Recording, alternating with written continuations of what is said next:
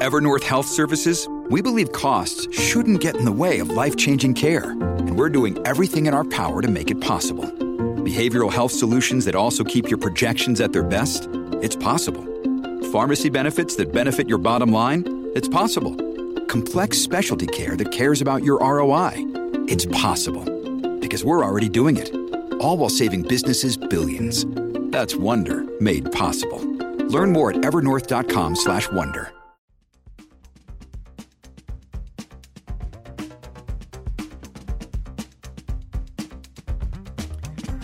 Las cinco noticias del día. A continuación te presentamos las noticias más importantes de este martes 10 de octubre del 2023. Asesinan a un abogado en la Ceiba y atentado deja dos víctimas más. Un abogado murió este martes en plena vía pública en la ciudad de La Ceiba, norte de Honduras, en medio de un tiroteo que habría estado dirigido contra él. Preliminarmente la víctima fue identificada como Oscar Figueroa. En el hecho también falleció una segunda persona la cual aún no ha sido identificada, además habría dejado herida a una mujer. La víctima, que no ha sido identificada, fue inmediatamente trasladada hasta un centro asistencial y se desconoce su estado de salud. El hecho se registró en mediaciones de la Secretaría de Trabajo en La Ceiba. Preliminarmente se recabó que el profesional del derecho ya había sufrido un violento atentado el pasado 8 de junio del 2021 en la misma ciudad, solo que en la Avenida República.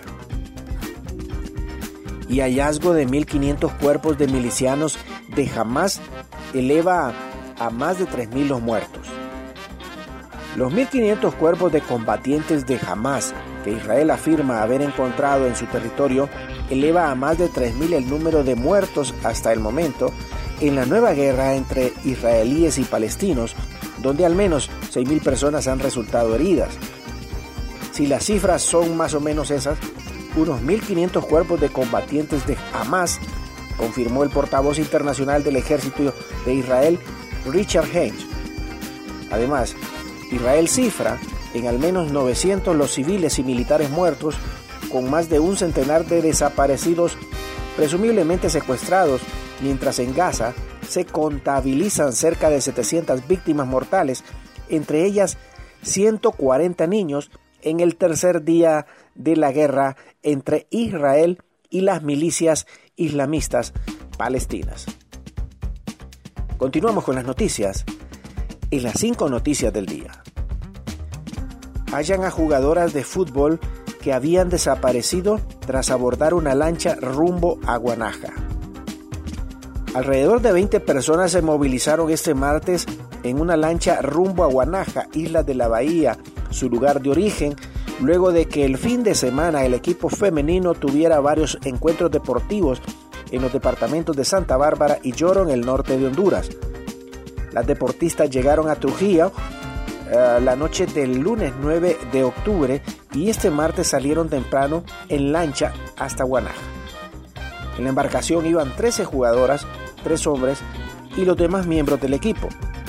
La lancha se quedó sin gasolina, por lo que el motor se apagó y logró que horas más tarde los tripulantes perdieran contacto. Un hombre que se encontraba navegando en una lancha encontró en Guanaja, isla de la Bahía, la embarcación y estaban, gracias a Dios, sanos y salvos. Avances en el proceso de elección del nuevo presidente ejecutivo del BESIE. A diferencia de otros organismos internacionales, el convenio constitutivo del Banco Centroamericano de Integración Económica BESIE prevé que su presidente ejecutivo debe ser elegido de entre una terna seleccionada con base a concurso.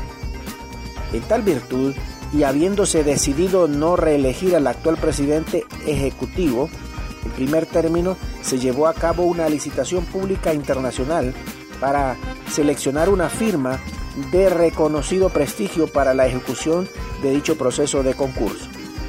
En dicha licitación participaron numerosas firmas de incuestionable reputación provenientes de países no miembros de la institución a fin de evitar cualquier riesgo resultando seleccionada una de las prestigiosas y reconocidas eh, del mundo como Hendrik Strugle, oficina en Nueva York.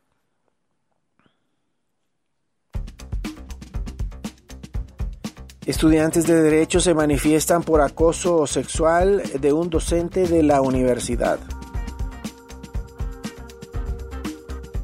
Iris Salas, una joven estudiante de la carrera de Derecho, se manifestó en la Plaza Froilán Turcios de la Universidad Nacional Autónoma de Honduras en el Valle de Sula en contra de un catedrático de matemáticas a quien señala de acoso sexual.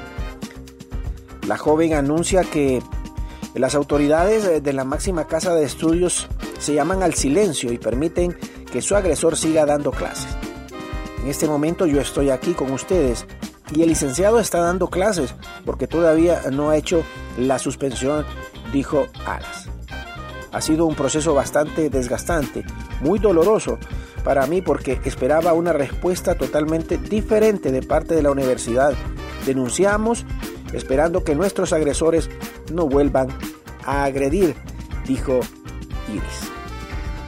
Gracias por tu atención. Las cinco noticias del día te invita a estar atento a su próximo boletín informativo.